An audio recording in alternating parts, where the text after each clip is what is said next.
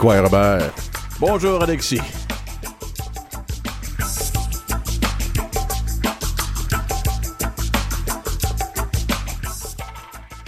Aujourd'hui, en deuxième partie, on va parler euh, du livre Les Contes de la Tortue avec Edith Bélanger, une auteure et... euh, Si vous aimez les livres, là, c'est de la bonne émission aujourd'hui. Oui, c'est de la bonne émission. Parce qu'en première partie, euh, On va, on va parler de l'éveil à Kitchike avec euh, Louis-Carl euh, Louis-Carl Picassi, oui, bien sûr. On va parler aussi du Salon du Livre euh, qu'il organise et euh, Louis-Carl euh, Kouaï. Ouais, on voulait aussi te parler de la pièce de théâtre que moi puis Robert on est allé voir donc avec dans l'enclos de joie, c'était Oui. vraiment intéressant. Ah, ben, je suis content. Je suis toujours, je suis toujours content d'avoir des réactions, vous savez, parce que euh, on travaille là-dessus euh, quand même sur euh, une longue période. Et puis après, euh, bien sûr, les, les- on a eu des très bonnes critiques en général. Moi, moi, je suis vraiment content des réactions, mais euh, on est toujours un peu euh, avide de, savoir ce que les gens en ont pensé. Moi, écoutez, euh, en, tant que blanc, euh, j'étais très curieux de voir le propos euh, autochtone dans cette pièce-là. J'ai découvert des choses intéressantes, des thématiques intéressantes qui reviennent chez les Autochtones. Mais ce qui m'a frappé, Louis-Carl, c'est la scénographie, qu'il y avait quelque chose d'autochtone dans cette scénographie-là. Ben, écoutez, la scénographie, c'est sûr que elle n'est pas de moi, mais on a vraiment travaillé euh, en, en- en- en collaboration, tu sais, euh, à, tous les niveaux. Puis moi, je trouve que euh, moi aussi, en fait, j'étais assez épaté par la scénographie euh, quand j'ai eu le, le plaisir de, de- de la voir en, en vrai. Mais ça servait bien le- ton texte. Oui, exactement. Moi, je pense que les efforts, il y a- une très belle compréhension du texte. Bon, bien sûr, ce que le public ne sait pas, c'est qu'ils ont, ils ont dû couper à peu près la moitié de la pièce parce que parce que j'ai un souffle long. Ont, ils ont dû couper beaucoup d'éléments, mais, mais, mais, mais ils l'ont ils l'ont fait ils l'ont fait intelligemment. Je, je pense que le propos de la pièce est là, était bien euh, résumé en quelque sorte, surtout au niveau du cheminement du, du, du, du protagoniste là, de, de Pierre Boisbouche. En tout cas, moi, j'ai je suis content que vous ayez aimé ça. Puis en fait, euh, comme je vous dis, moi, je, je, je, je, je suis je suis très content parce que euh, ça faisait. On a travaillé là-dessus pe- pendant, pendant des mois et des mois et des mois. Et avec la pandémie, ben c'était toujours un peu triste qu'on qu'on puisse pas le, le présenter en 2021 euh, Mm. comme prévu. Euh, donc, euh, c'était une chance, euh, une chance à deux niveaux. Un, qu'elle soit présentée sur les planches pour vrai tout court, et deux, que ça tombe en même temps que la sortie euh, du roman L'éveil à Kitchike, La saignée des possibles, parce que dans ma tête à moi, depuis le début, c'est un diptyque. C'est un diptyque transmédiatique. Ces deux histoires-là se, se croisent euh, au niveau narratif et c'était voulu au départ. Ça devait sortir en même temps. La pandémie est toute venue euh, bouleverser et là qu'on soit capable, en situation endémique, d'être capable de présenter en même temps cet automne, c'était vraiment, une, en tout cas, une belle chance, je trouve. Louis-Carl, Louis-Carl, Ben, t'es- parlons justement de Ouais, ce, livre-là. ce livre-là, oui, qui s'appelle Éveil à Kitchike. Euh, Louis-Carl. Tiens, c'est joyeux Snoro, toi. Parce que au Ah lieu. oui? Ah ben oui, parce que au lieu de, de, de te focuser à moitié documentaire sur un village, une réserve, une nation en particulier, tu t'es débrouillé, t'en as créé un à ton goût, puis tu peux y mettre tout ce que tu peux mettre comme typologie, comme problème, autochtone ou pas. Comme moi, j'ai retrouvé, j'ai, retrouvé des personnages de plusieurs communautés. J'ai, travaillé dans plusieurs communautés. J'ai vu beaucoup de communautés. Des gens, euh, entre autres Vincent, le- le- le- l'espèce de, de, de, de personnage qui veut tellement être, euh, avoir son grand statut, puis avoir de la reconnaissance, qui a le désir pour les femmes, euh, l'artiste, euh, genre... C'est c'est plein de personnages. C'est plein de personnages que moi j'ai j'ai vu à plusieurs endroits. J'imagine que c'est un peu pour ça que, que, que, que tu l'as créé comme ça, Kitchike, parce Ah, que. Tu me fais plaisir. Tu me fais plaisir, Alexis, je vais te le dire, parce que oui, tout à fait, tu as raison, c'était le désir. Moi, je voulais pas, ben tu le sais, tu sais, nos communautés sont petites, nos nations, tu sais, Oui. on n'est pas très nombreux, donc on, on, on peut pas, c'est difficile de dire euh, à Odanak ou à Wendake, ou tu sais, parce qu'on on se connaît tous.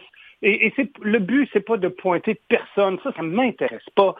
Moi, ce que je voulais démontrer dans l'univers de Kitschike, c'est vraiment les archétypes, le- les types de personnages qu'on retrouve, mais sous forme satirique. Et donc, ce sont des archétypes pour que, justement, autant que les gens d'Odanak que les gens de, de, de, de, que, que, les gens de Nastoviage puissent se retrouver. Ben, ça, c'est très, très, très réussi. Mais tu peux pas toujours te cacher parce que, OK, tu t'appelles Louis-Carl Picard c'est oui, déjà, c'est pas un nom facile à, retenir d'une shot, là. Mais ton personnage principal s'appelle Jean-Paul, Paul, Jean-Pierre. Coudon, euh, tu vas-tu nous niaiser longtemps comme ça? ben, écoutez, c'est, bon, c'est un des personnages qui revient. Pour moi, pour moi, pour moi, la, saga de Kitschke, c'est avant tout l'histoire de Pierre Wabush et de Lydia Yaskawicz. Pour moi, c'est les deux protagonistes principales. Mais euh, je trouve ça important de donner des voix. Et l'univers de Kitschke, c'est ça. C'est de montrer aussi au grand public euh, que, contrairement à ce que nous présentent parfois, trop souvent, les médias, les gens des Premières Nations, ce ne sont pas des blocs monolithiques. C'est pas parce que le chef de telle communauté dit telle chose que les membres de la communauté sont d'accord puis qu'ils pensent toutes la même chose. Et souvent, ça, ça se perd un peu dans l'espace médiatique. Et donc, avec Kitschke, c'est important pour moi de montrer justement une diversité de points de vue puis une diversité d'intérêts à l'intérieur d'une même communauté. Pour rappeler aux gens que non, non, on a notre agentivité, on a nos chaque, on est des humains, tu sais, puis on n'est pas tous d'accord. Et il y a des frictions. Et des fois, c'est ça cause toutes sortes d'imbroglios qui peuvent être assez rigolos, tu sais. Euh, il y a quelque chose que je voudrais que tu m'expliques. Euh, je vais te lire euh, trois lignes, quatre lignes, là, puis explique-moi ce qu'il y a derrière ça, s'il te plaît. Le piège. Tout cela était dû à ce piège à ours qu'avait installé la pulpe sur le sentier et qui étouffait les hommes de bonne volonté. À ce piège de fer, mais aussi au conseil de bande qui s'était laissé berner par les promesses sulfureuses du papier. Il y a du stock là-dedans, là. Ah ben oui, mais écoute, là, on est dans la tête de Jean-Paul Paul Jean-Pierre. Jean-Paul Paul Jean-Pierre, pour moi, c'est une personne qui a un grave trouble de l'attention, euh, euh, qui, euh, comme beaucoup de gens, beaucoup d'artistes ou d'artisans, puis sûr qu'Alexis, qui a travaillé dans différentes communautés, le dira, c'est des gens qui, qui sont, qui ont des, il y a des gens qui ont des talents incommensurables, mais vraiment au niveau physique, au niveau de, de euh, mais qui, des fois, il y a des choses qui dépassent. C'est surtout le rythme de la vie moderne et le rythme du capitalisme, en fait, hein, de la productivité et de tout ça. Les gens ne peuvent plus suivre. Et, d'ailleurs, c'est pas seulement chez les Autochtones, hein, je pense que c'est en général. Oui, il y a beaucoup euh, d'artistes comme ça, oui. Ah oui. Bon, on est comme un peu dépassé. Et, ça, ben, ce moment-là du, du, livre, c'est une. On est dans la tête de Jean-Paul. Alors, quand on est dans la tête de Jean-Paul, Paul Jean-Pierre, il y a souvent des liens un peu, un peu, euh, un peu particuliers qui se font, qui ne sont pas vraiment dans la trame logique, mais plutôt qui relèvent de l'allégorie. Et, c'est pas que de l'allégorie, c'est aussi de la provocation. Tu te gênes pas, hein? Bon, de la provocation, vous trouvez? Ben, ah, voyons donc. Écoute, euh, pense juste au bout de la grébiche là, qui se prend pour une descendante de Catherine Decacuita qui a pas eu d'enfant parce qu'elle était vierge. C'est quoi cette histoire-là? mais encore là, euh, écoutez, euh, j'ai organisé des powwows pendant quelques années et j'ai plusieurs de mes amis qui ont organisé des powwows aussi avec qui qu'on discute et on, croise des fois toutes sortes de toutes sortes de personnages, oui. Ouais. Comme, regarde, juste un exemple, euh, Robert. je lisais sur Internet une, une autochtone qui va dans un événement autochtone, puis il y a une dame qui vient la voir pour lui dire moi, j'ai été dans une ancienne vie, euh, une autochtone, euh, puis c'est pour ça qu'aujourd'hui, j'ai une si grande connexion avec la culture autochtone. puis c'est arrivé euh, cette semaine, ça. C'est courant, hein? Tu sais, ces genres de trucs, c'est assez courant. Alors, dans ce temps-là, ben, écoutez, moi, je me dis, le, seul pouvoir qu'on a face à, ce type de situation-là, c'est d'en rire, tu sais. Puis, évidemment, moi, ça me nourrit beaucoup pour l'univers de Kitschke. Il, y a, quelque chose de... de T'as raison. Et dans, et, dans, et dans ton livre, et dans ton livre, à force d'en rire, on apprend énormément de choses. Puis tu relativises les choses qu'on idéalise parfois, là. Quand tu dis, ce qu'il est, par contre, c'est que les trois chefs revenaient d'une convention du Comité de protection des droits indiens que je avait organisé à Ottawa, qu'ils s'étaient perdus en revenant. Écoute, là. ils vont en gang puis ils se perdent en revenant, les, chefs indiens pour les droits des Autochtones. C'est plein. Cette convention-là, c'est vrai, hein? C'est la vraie convention. en fait, ce qui m'intéresse, c'est moi, ce que j'aime beaucoup, c'est justement de mêler des faits historiques ou des trucs historiques très précis. Moi, je suis historien de formation. Là. j'ai fait mon, bac en histoire à Laval, euh, way back when. Puis, puis, puis j'aime ça des fois mener euh, justement des exemples précis euh, puis, puis, de virer ça en folie après, là, parce que là, encore là, vous racontez, c'est un extrait de, du texte Rockstar, qui est une légende qui est racontée par un vieux trickster. Alors évidemment, ça n'a qu'une tête son histoire. Il dit en partant d'ailleurs, il dit, ben non, mais là, je l'ai dit, c'est une autre fréquence. C'est un univers parallèle dans le coin de la mob du Windigo. C'est normal, dis pas que tu comprends pas que ça s'est pas passé pour vrai ici. Là. C'est, un, univers parallèle, je te raconte. Puis vouloir mélanger justement ce réel à ce parallèle-là, à, ton fictif, te permet aussi de faire des critiques un peu comme le Black, euh, Black Pipe Power. On a vu bien des Power euh, être commandités par des grosses entreprises d'extraction des ressources naturelles. Ben écoute, là-dessus, je me cacherai pas. Euh, Alexis, moi je pense que tu sais, je suis un être humain, je suis quelqu'un d'engagé. Euh, j'ai mes convictions. Euh, j'essaie d'être juste, par contre. Et ça, je veux dire, oui, il y a des critiques dans Kitsuke, mais y a des je me permets même de critiquer dans Kitsuke des fois même certaines traditions, alors que moi-même, je, suis quelqu'un de la Maison Longue, chez nous, je suis un traditionnaliste, mais tu sais, je veux être juste, tu comprends, parce que je veux donner le point de vue de plein de monde. différents courants religieux, différents courants politiques. Et j'essaie vraiment de, montrer les failles de tout le monde, puis de rire de tout le monde. Je pense que tu, tu, réussis tout à fait ce projet-là. Et tu, tu réussis quelque chose d'autre, moi, que je trouve très important, c'est que tu fais passer la littérature des Autochtones dans la grande modernité. La poésie, déjà, y arrivait. Mais dans la fiction, dans le roman, c'est vraiment un, un, breakthrough, là, un breakthrough important, une grande ouverture dans la modernité, ce roman-là. Ben écoute, je te remercie. Je ne sais pas si Bon, vous comprendrez que je ne peux pas juger de ma propre euh, place dans l'histoire. Ce serait, ce serait indélicat, puis surtout, ce serait tout à fait biaisé. Euh, je pense que j'y contribue, par contre. Ça, je suis d'accord. Euh, mais je ne suis pas le seul. Je pense à des autrices comme, comme J.D. Par exemple, une autrice inou avec De Vengeance ou Aquarium qui, qui contribue fortement aussi euh, au livre Wapke, le collectif Wapke, dirigé par Michel Jean, qui est paru l'année dernière, je pense. Mhm. L'année dernière. Euh, tu sais, donc, je pense qu'il y a quelques ouvrages comme ça qui, de plus en plus, euh, au Québec, au niveau de la littérature autochtone, euh, propulsent, si on veut, euh, diversifient la littérature autochtone dans toutes sortes de directions et nous sort un peu de ce qu'on a vu au courant peut-être des 40 dernières années où la littérature était davantage un stade de, de conserver, de protéger, de raconter le passé euh, ou le présent. Et, là, là, on s'aventure plus. Mais je pense que c'est pour, le cas pour n'importe quelle littérature. Les littératures plus à titre, à titre d'exemple, Louis-Carl, de ce que tu dis là, dans la modernité que tu soulignes, un tout petit bout de rien, tu le commentes brièvement avant qu'on aille écouter de la musique. Stéphanie Yakawish vidait sa vessie avec satisfaction après un chiffre trop long lorsqu'elle entendit hurler son collègue à l'extérieur. L'adrénaline se déversa dans ses veines et elle bondit du siège, remonta proprement sa culotte et dévala l'escalier. Aussitôt qu'elle atteignit le rez-de-chaussée, elle se précipita vers le comptoir pour saisir le fusil qui était dissimulé depuis le midi. Écoute, pisser devant un fusil, là, je veux dire, c'est du moderne, ça? pas, mais c'est, je sais pas, mais moi, je trouve ça très drôle comme situation. mais bon, c'est juste moi. Tu sais, je pense que euh, dans Éveil à Kitsuke, j'ai vraiment poussé pour mettre des personnages dans des situations abracadabrantes. Tu sais, des trucs que moi, je trouve drôles ou improbables.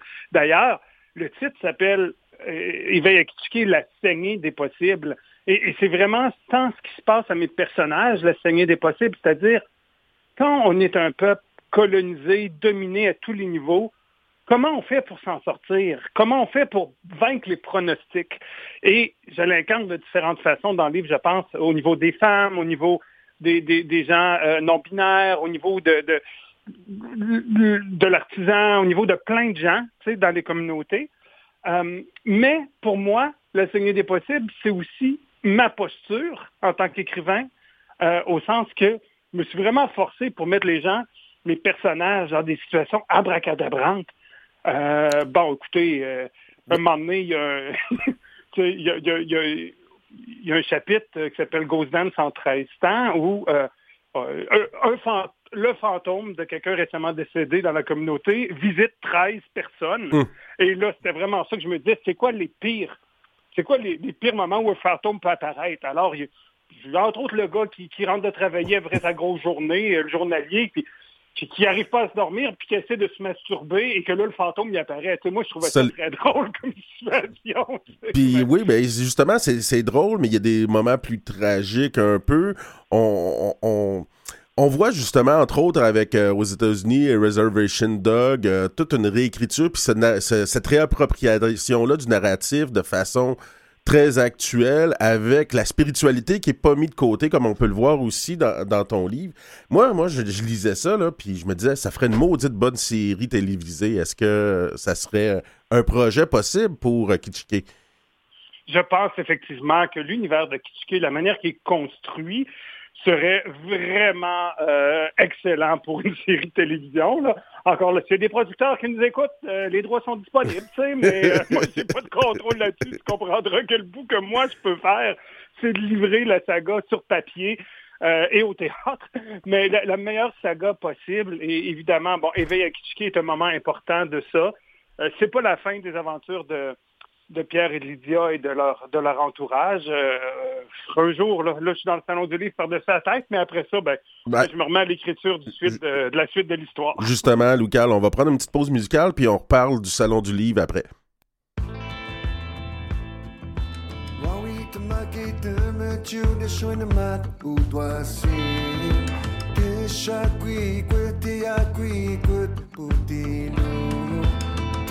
되지 관계심을 노답되시다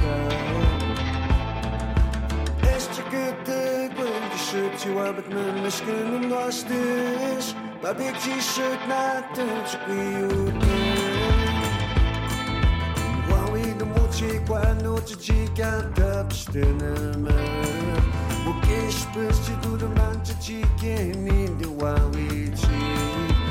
abstaan en een zonszaadje toen die abstaan.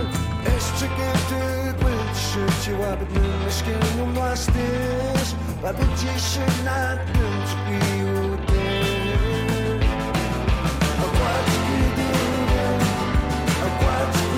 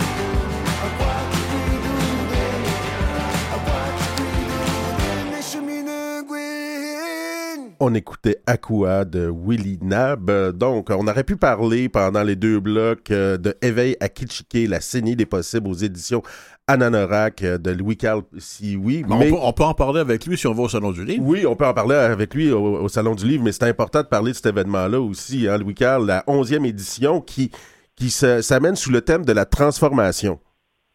Exactement. Écoutez, moi je pense que c'est dans l'air du temps à tous les niveaux. Quand on a réfléchi cette année pour euh, Bon, l'année dernière, euh, on fêtait notre dixième édition à Québec. C'était euh, extraordinaire. C'était très fatigant aussi parce qu'on a eu un paquet d'activités euh, satellites à Québec, sur le web, à Montréal et tout ça. Puis là, cette année, ben, on, revient un peu aux assises, mais en même temps, on se rend compte que on est dans un autre monde à différents niveaux. Évidemment, la pénurie de personnel change l'événementiel hein, de, ce qu'on peut faire. sans, sans, je veux dire, sans, sans, sans faire de burn-out. Mm-hmm. Tout le monde, hein, je pense à tous les niveaux, mais au niveau événementiel particulièrement. on pense au changement climatique, on pense aux adaptations, aux transformations nécessaires de l'humanité et aussi à la transformation de nos littératures. Je pense qu'on a, on a parlé dans le premier bloc, tu sais, que les littératures autochtones changent aussi, hein, abordent différents sujets, se, diversifient, touchent euh, euh, à toutes sortes de choses. Et, c'est important que ça s'incarne dans le salon. Et aussi, soyons honnêtes, disons-le d'entrée de jeu, Louis-Carl, euh, c'est quelqu'un qui, je me lasse facilement et, j'ai besoin de changement, de pour, j'ai besoin une fois de temps en temps, j'ai besoin de donner un coup de pied dans le russe juste pour voir ce qui va se passer. Et après avoir euh, travaillé, euh, mon Dieu, sept ans, je pense, huit ans, euh, à tête du Salon du Livre, que, je me suis dit, ben là, c'est la onzième édition de l'événement. comment on peut transformer ces bêtes-là que sont les salons du livre? tout le monde se pose la question. Hein. Dans le milieu, soyons clairs, là, tout le monde, les gros salons se posent la question. les gros salons, euh, sont plus, c'est plus dur de sortir de bord quand tu as un gros paquebot, tu as plus de gens, tu as l'industrie, tu sais, Nous, on a cette chance-là, quelque part, de, dire on peut faire les choses autrement parce qu'on est plus petit, donc c'est plus facile. Puis, puis, à quelque part, c'est quasiment notre devoir de, montrer le chemin et de dire réinventons le monde. Fait, dans le fond, Louis-Carl, toi, tu es le trickster qui vient euh, jouer des tours au Salon du Livre. cette année, là, tu ne peux pas savoir à quel point c'est vrai. Écoute, euh, j'ai eu une rencontre j'ai une rencontre hier avec Jocelyn Tiwi, qui est le, co-metteur en scène avec moi du spectacle. Bienvenue à Listen. Je parlais de J.D. Kurtness dans le premier bloc. Écoutez, là, J.D. Kurtness a sorti une novella de 44 pages sur l'histoire de champignons extraterrestres qui envahissent la Terre et qui nous mènent à un nirvana de connexion. C'est un niqué ni tête, mais on s'est dit, nous autres, on fait un show avec ça. Et, on va avoir des musiciens extraordinaires, des lecteurs extraordinaires qui sont des auteurs. Puis moi, puis Jocelyn, notre seul objectif dans le show, c'est de faire tout dérailler par l'improvisation. Donc, on fait ça comme un happening littéraire. Euh, cette année, on a engagé un DJ Lakota, un DJ Dakota, euh, pour dans la dans la, la, la, dans la salle de foire, on va avoir un VJ qui va de la musique autochtone en vidéo, tu sais, pendant tous les trois jours du salon dans la foire. Parce que, parce que l'espèce de, de, de, back noise, de centre de congrès ou de, tu sais, dans les lieux où il y a des salons, là. Le son des lumières. Ça donne mal à la tête. Bon, écoutez, déjà, nous, on fait ça au Marine Center, c'est plus petit, c'est chaleureux, c'est l'histoire, mais on s'est dit, comment on peut aller encore plus loin? Ben, mettons ça le fun, mettons ça groovy, mettons ça euh, lounge un peu. sais. Donc, on essaye des choses, puis peut-être qu'on va se tromper, mais ça fait partie du jeu, ça fait partie de l'esprit du salon. À coudon, y, y, a-t-il encore des auteurs et des livres? Excellente question. Oui, Écoutez, on est très, très fiers de, de nous inviter, sans faire.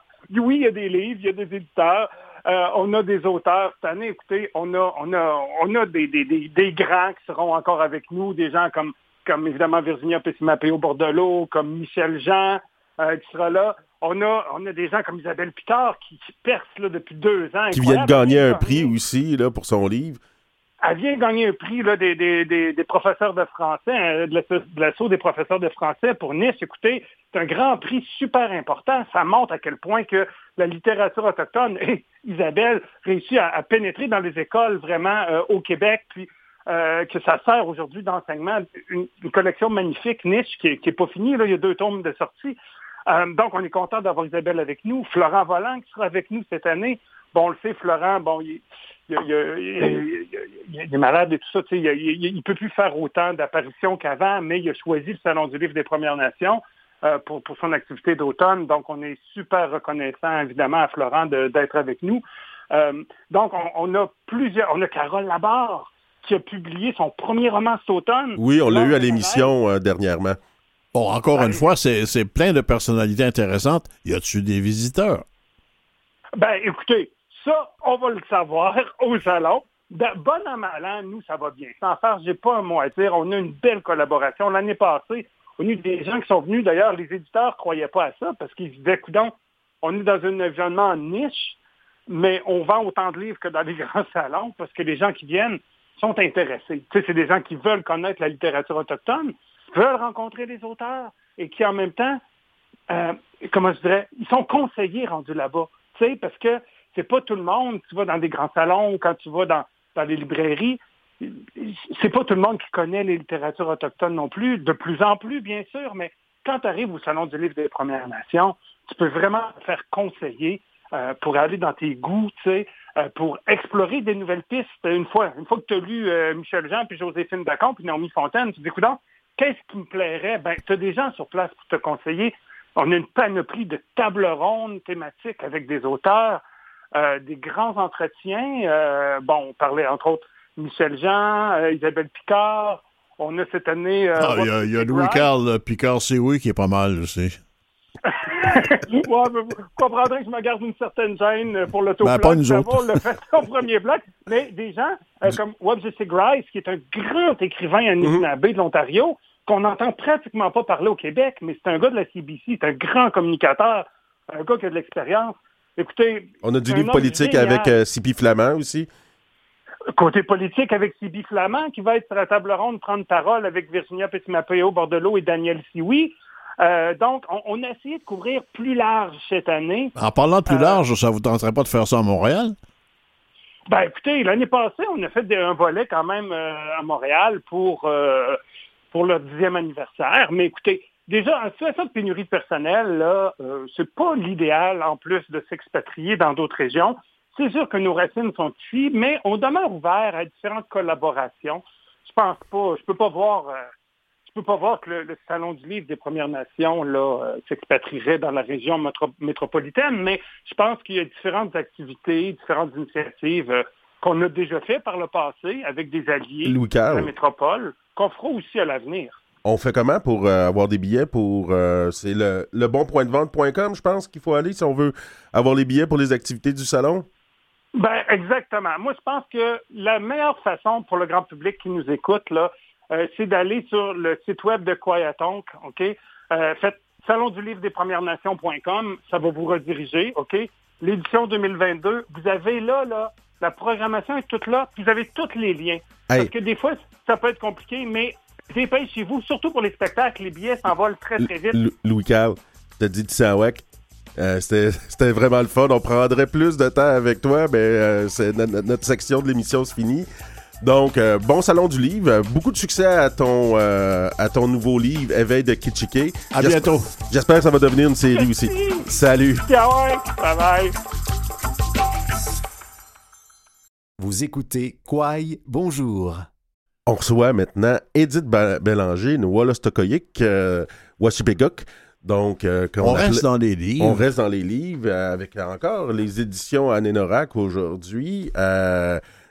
Donc, en plus d'être autrice, Edith et consultante en administration publique et gouvernance autochtone et aussi chroniqueuse. Quoi, Edith? Quoi, Alexis? Ça va? Euh, est aussi diplômée en philosophie, ça m'intrigue. Ah oui, oui, oui, c'est, une femme aux multiples talents. le livre s'appelle Conte de la tortue, Tales from the Turtle, because uh, it's en trois langues. Oui. Hein, il y a la langue autochtone, mais spécifique. Et disons tout de suite ce que c'est, c'est une collection de contes et ils vont, on va d'une nation, d'une réserve, en fait, d'une nation à l'autre. Mhm. Et là, il y a le texte en français, en anglais et dans la langue euh, d'origine. Et il y a un certain nombre, donc, de personnes qui racontent ces... Donc, alors, vous, Edith... Euh, c'est les petits êtres qui viennent des étoiles. Voilà. Exactement, c'est ça. Euh, j'ai choisi une histoire de la tradition orale qu'on peut entendre assez souvent, euh, qui parle des, petites personnes, qui sont euh, les, personnes des étoiles. Qui sont, mais ces, petites personnes-là, on les retrouve pas juste chez les Wastokoyek, je sais qu'on les retrouve chez les Abenaki. Euh, mm-hmm. J'en ai entendu parler chez les Atikamek, chez les Anishinaabe. J'ai même ramassé un gars sur le pouce qui me disait en avoir vu un Anishinaabe. Oui, en fait, euh, on partage beaucoup d'éléments avec les autres nations, hein, que ce soit au niveau des, récits de la création. Il y a plusieurs euh, des personnages mythiques qui se ressemblent. Des fois, ils sont nommés un peu différemment. Comme mais on a quand même, euh, oui, c'est ça, exactement. On a des, personnages, des, concepts de la tradition orale qui, nous rapprochent entre les nations. Puis euh, ces, ces, ces, ces petites personnes-là qui viennent des étoiles, qu'est-ce qui qu'est-ce qu'ils sont venus enseigner? Euh, en fait, là, ce qu'on raconte, c'est que ils sont venus nous transmettre tout ce qui est sacré, tout ce qui est important pour la survie spirituelle, cérémonielle de la nation. Donc, euh, comment comment euh, faire les rituels, comment rendre hommage, comment maintenir l'équilibre entre les différentes euh, les différentes sphères de la création, le monde animal, le monde végétal, les humains. En fait, ce sont les gardiens du mode d'emploi de comment vivre et mourir. C'est en fait, oui, gardien du mode d'emploi sur le, le sens sacré de la vie. On pourrait dire comme ça. Il y a une chose que je voudrais vous poser, Edith. vous êtes probablement bien placé pour me le dire. Chez les Autochtones en général et chez les Autochtones bien ailleurs, bien très loin dans le monde, y compris les Maoris, le, le, le symbole de la tortue est omniprésent dans la cosmogonie. Ça vient d'où, ça? Ben, en, en, fait, je peux pas répondre pour les autres nations, là, surtout là, au niveau des Polynésiens et tout ça, mais vous avez raison, c'est vraiment omniprésent. Euh, pour ce qui est de la, la nation Wolastoqua, la tortue, on la retrouve aussi dans une partie des récits de la création. Je dis une partie parce que les récits de la création, c'est vraiment tout un corpus d'histoire qui prendrait probablement des jours là, à raconter.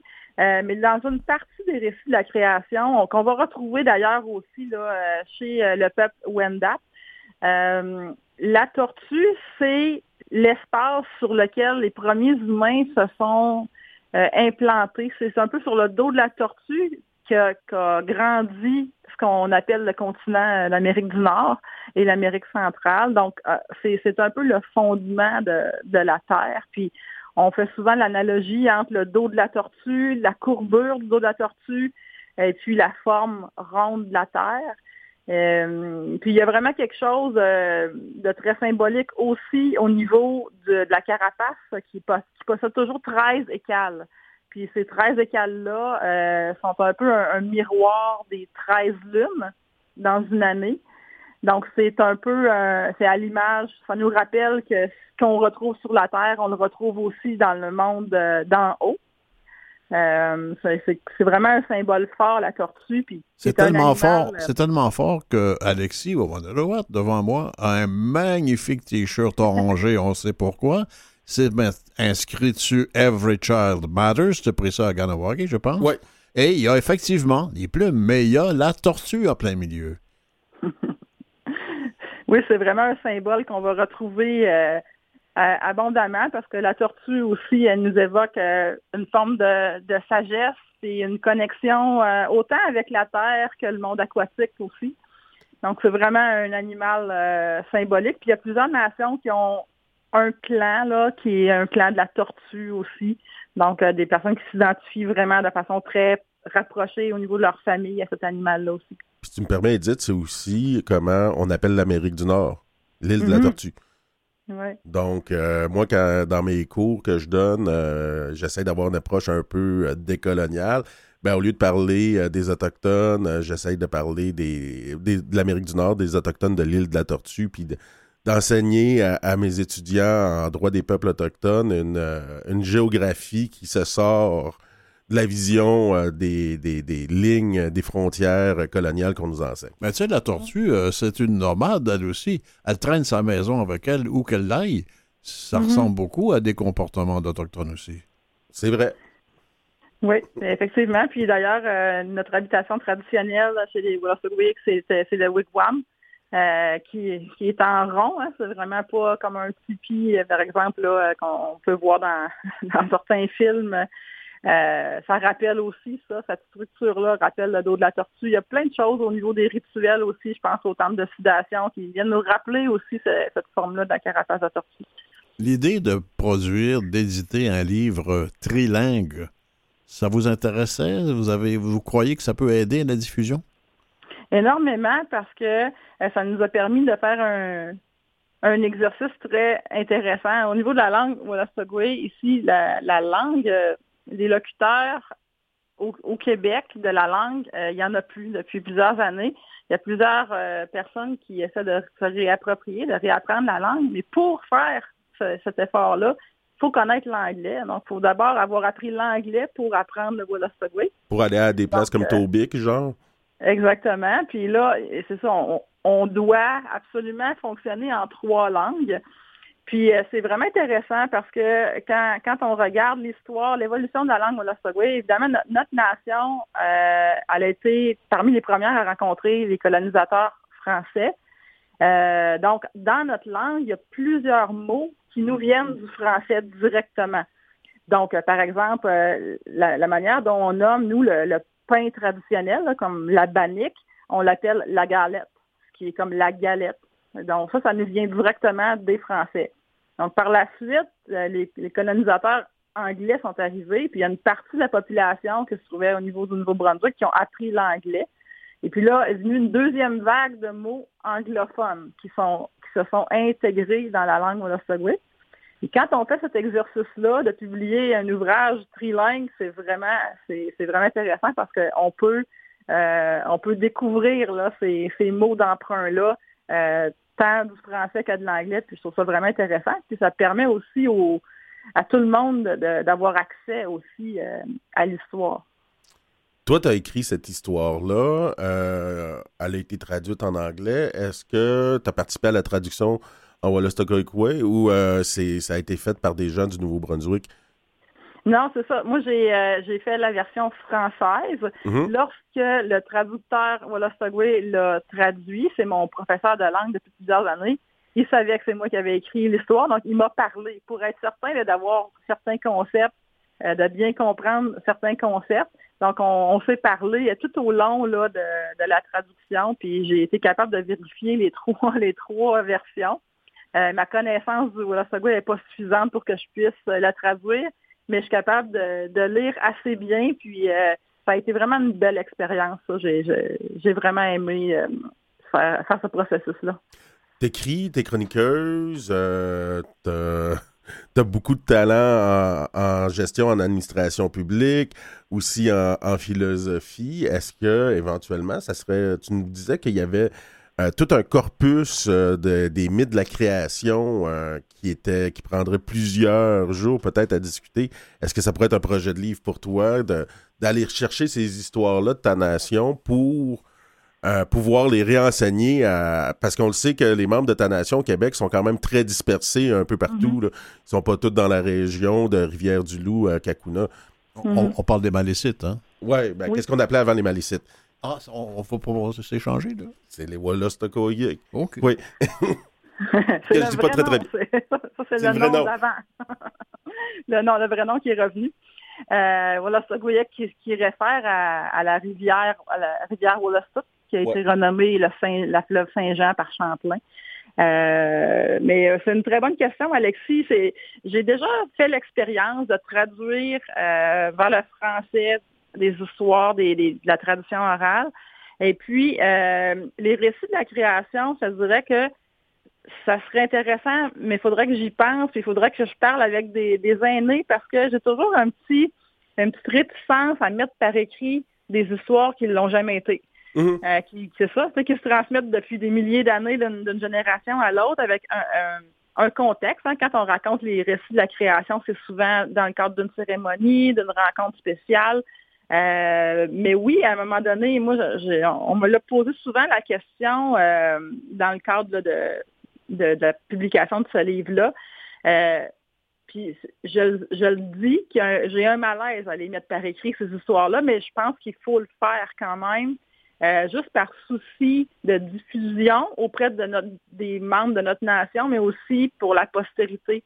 Parce que bon, on sait qu'on perd des locuteurs à toutes les années, malheureusement. Et puis, euh, ben c'est ça, notre culture, elle a ses, ses enjeux de préservation euh, aussi. Donc, définitivement, c'est quelque chose qui m'intéresserait. De... Ben, ça peut être aussi le, fait sous la forme de fiction. je prends le travail un peu de ma mère qui, elle, prend les, les contes euh, de, la tradition orale à Benaki, puis les retransforme, les remanie à sa sauce, puis il y a quand même une bonne inspiration. On, retrouve des personnages comme Glooskap ou comme justement les, petits êtres, mais avec euh, ces histoires à elle qui sont entremêlées au, travers de tout ça. Mm-hmm. Oui, il y a plusieurs options, puis je pense que tout travail qu'on peut faire pour valoriser la tradition orale puis la maintenir en vie est important aussi. J'ai lu tous ces contes euh, de la tortue, euh, Edith. Et il y a un dénominateur commun, c'est que tous les contes qui viennent des 11 nations euh, autochtones québécoises ont tous un contenu de valeur. C'est des contes, oui, pour enfants, tout simple, mais qui transmettent des valeurs. Quand on mhm. regarde la littérature pour enfants dans d'autres langues, et je ne veux surtout pas parler de l'affreux Disney, là, quand on regarde ailleurs, il y a beaucoup moins de contenu de valeur. C'est vraiment une transmission de valeur, les contes. C'est pas juste pour s'amuser et rigoler, là. Ben, c'est très intéressant, ça. Puis Alexis, je pense que tu vas être d'accord avec moi. Ça, ces contes-là, c'est du droit. C'est du droit autochtone. C'est comme ça, c'est euh, le droit, quand on parle de ça, c'est pas juste euh, des lois, c'est aussi ça, la manière de transmettre les normes, la manière de se réguler en société, de transmettre c'est quoi les comportements acceptables, c'est quoi les mises en garde. C'est par les histoires qu'on le fait depuis des milliers d'années. c'est un très bon exemple, ce, contenu euh, de normes. C'est une source de, droit, parce que c'est quoi dans le fond le droit? C'est un paquet de normes, hein? C'est ça. J'avais pas vu ça comme ça. Pour moi, c'était des valeurs, mais vous avez parfaitement raison, c'est du droit. Oui, c'est euh, puis c'est ça, c'est une forme, euh, c'est une source de droit qui est, de plus en plus euh, appréciée, je pense, là, par plusieurs chercheurs qui travaillent dans le domaine des traditions juridiques. Et c'est tellement riche. Puis nos peuples se sont gouvernés, entre autres, avec des outils comme celui-là pendant des milliers d'années. Mais je préfère ta première expression, par exemple, de dire que c'est du droit, parce que je trouve que c'est un peu euphémisant d'appeler ça des traditions juridiques. Ouais, mais ça, t'es, un parti pris, toi, là. là. Maître euh, là, t'as un parti pris, là. Je suis d'accord avec toi. C'est, du droit de plein droit. Avez-vous d'autres projets d'écriture? Il y en a, vous étiez moins à l'aise. Vous disiez tout à l'heure, Edith, est-ce qu'il y en a d'autres qui, qui vous chatouillent la plume un peu? Euh, ben, je continue d'écrire euh, de façon hebdomadaire sur Espace Autochtone, mais euh, oui, présentement, là, je, je, travaille sur l'idée de euh, c'est un, ouvrage de fiction que j'aimerais bien faire, mais qui est basé sur des faits divers anciens. Moi, je viens de la, région du Bas-Saint-Laurent. Et puis, euh, on est peu connu les Wallacegouic dans la région parce qu'on a eu plusieurs années où il y avait plus, avait plus de gouvernement, il n'y avait plus de conseil de bande. Donc, les gens nous connaissent très peu. Puis, quand j'ai fait des recherches historiques, je suis tombée sur des petites perles dans les archives qui témoignent de la présence des Wallacegouic dans la région. Puis j'aimerais ça partir de ça, puis extrapoler en, mettant de la fiction autour là, pour euh, essayer de, créer un contexte qui viendrait expliquer euh, l'apparition euh, de ces faits divers-là qui sont assez cocasses. Donc ça, c'est un projet d'écriture que j'ai. Edith, bon, ben, Wally One, de, de, ta présence avec nous. Donc, tu es venu nous parler des contes de la tortue, Tales of the From the Turtle aux éditions Anonorak avec des très belles. Tu sais, on, on, on, en a pas parlé, mais c'est un très beau livre, un très bel objet physique, ce livre-là. C'est illustré par euh, Mickey Ottawa. Oui. Donc, euh, c'est en, disponible dans les librairies, en, ligne, c'est sûr. Euh, quel beau cadeau à faire. Quel beau cadeau à faire. Et euh, pour nos, enfants, les enfants des, Premières Nations, les, autres enfants.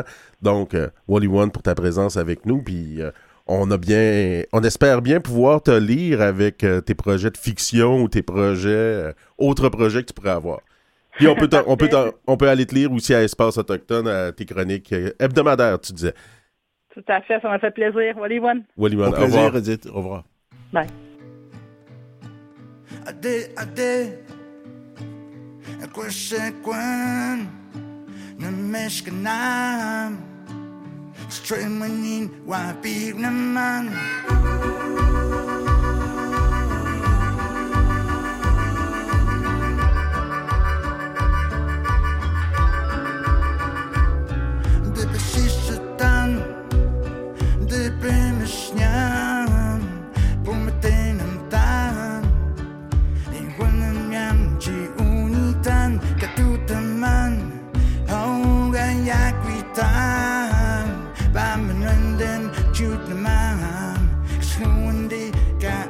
gritando hasta na chuva.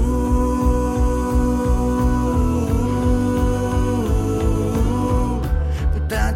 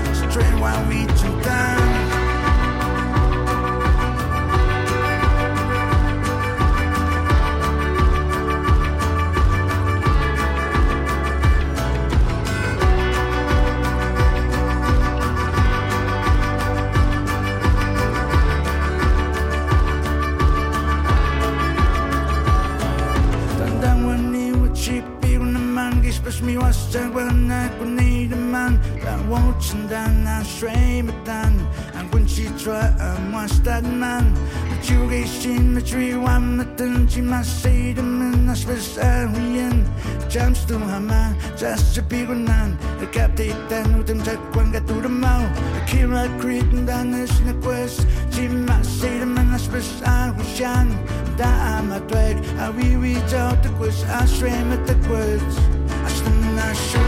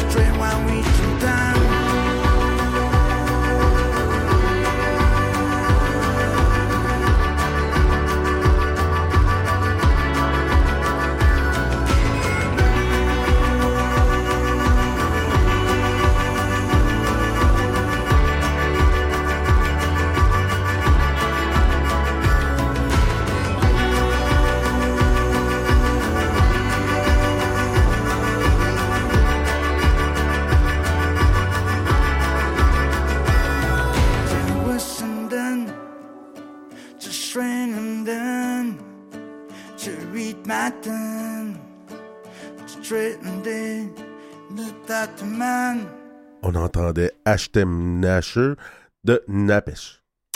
Alexis, euh, Wawanaloat, je le dis au complet parce que la semaine dernière, tu nous as fait part de, de- d'une cause que tu as, à toute fin pratique, euh, gagnée. Ben, c'est important pour toi, mais c'est important pour beaucoup de gens aussi. C'est pour ça que ça revient dans C'est- les nouvelles C'est aujourd'hui. pas gagné, là, dans le sens que. Ben, ça évolue dans le bon sens. Ça évolue. Il y a une décision, enfin, de la Commission des droits de la personne et de la jeunesse.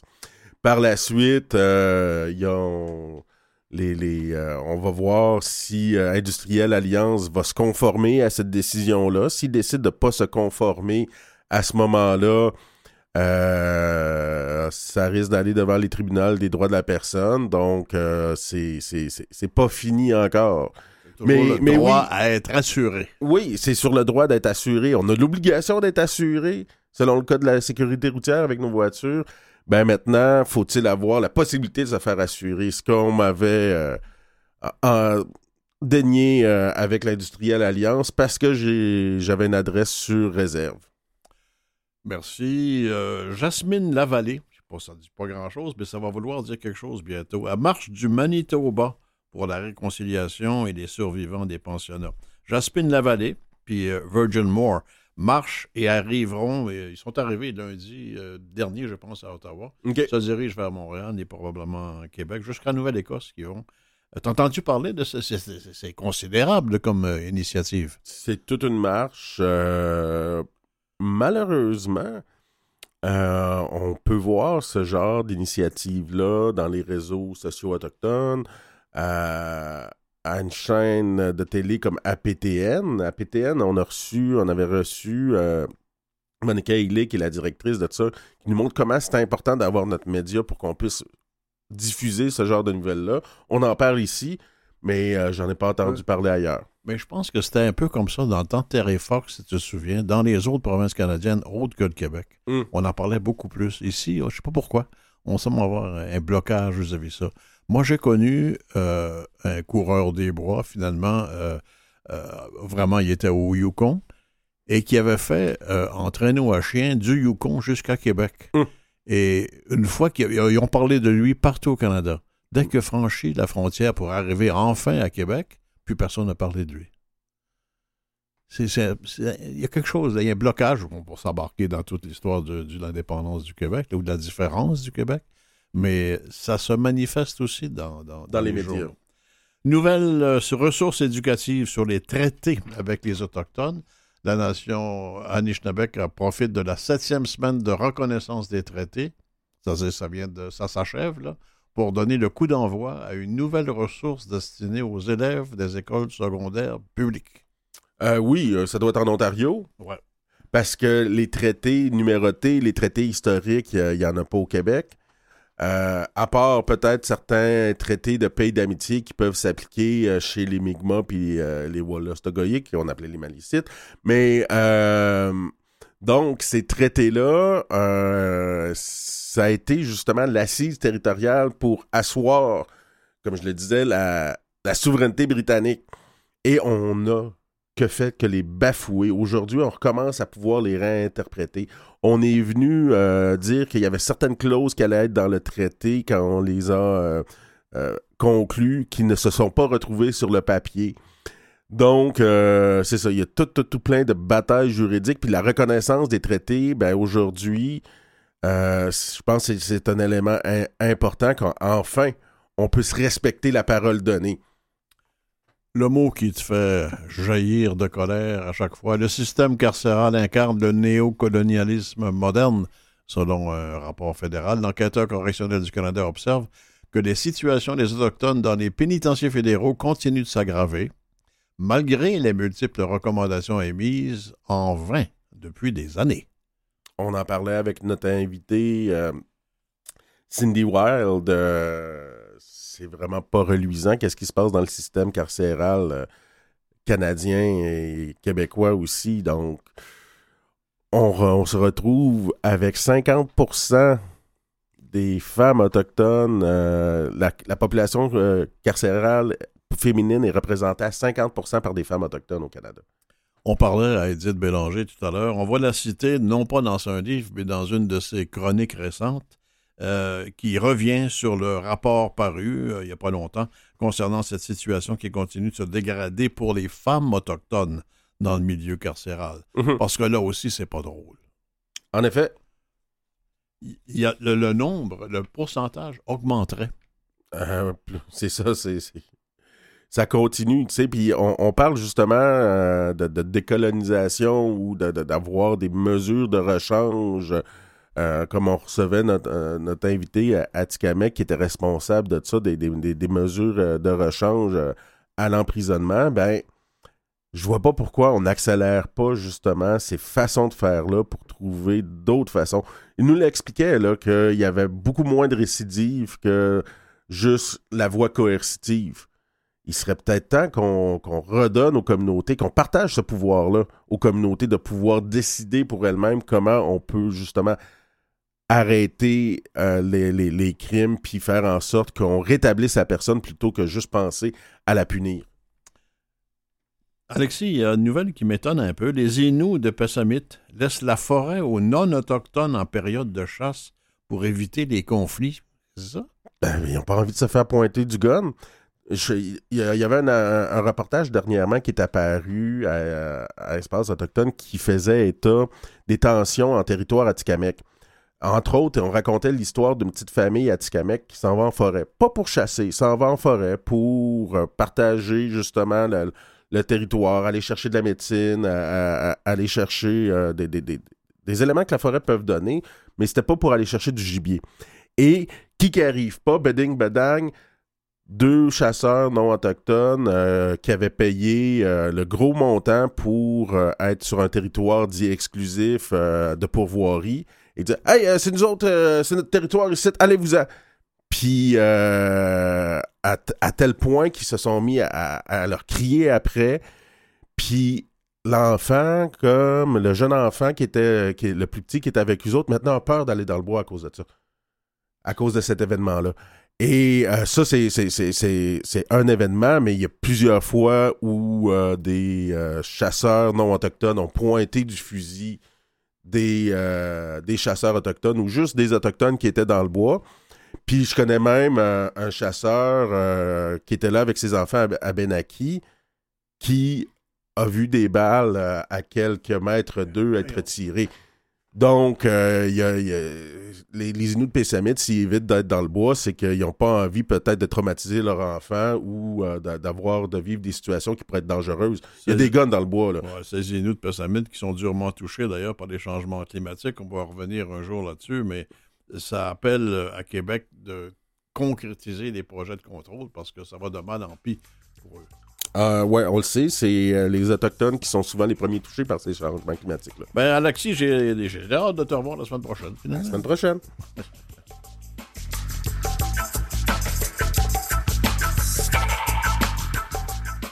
À cette émission, Alexis Wawandanoat, Robert Blondin, Mathieu Tessier à la régie, Claire Guérin à la recherche. À bientôt.